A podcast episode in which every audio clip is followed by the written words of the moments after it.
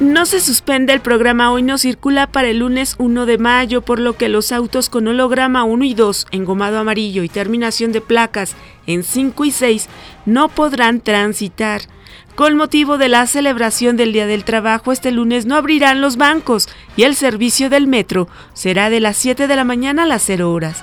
Los índices de violencia provocaron que se triplicara el índice de población que padece depresión, señaló la Asociación Psiquiátrica Mexicana.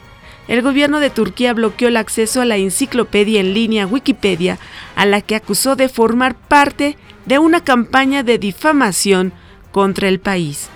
Les saluda Amelia Villalobos Zambriz.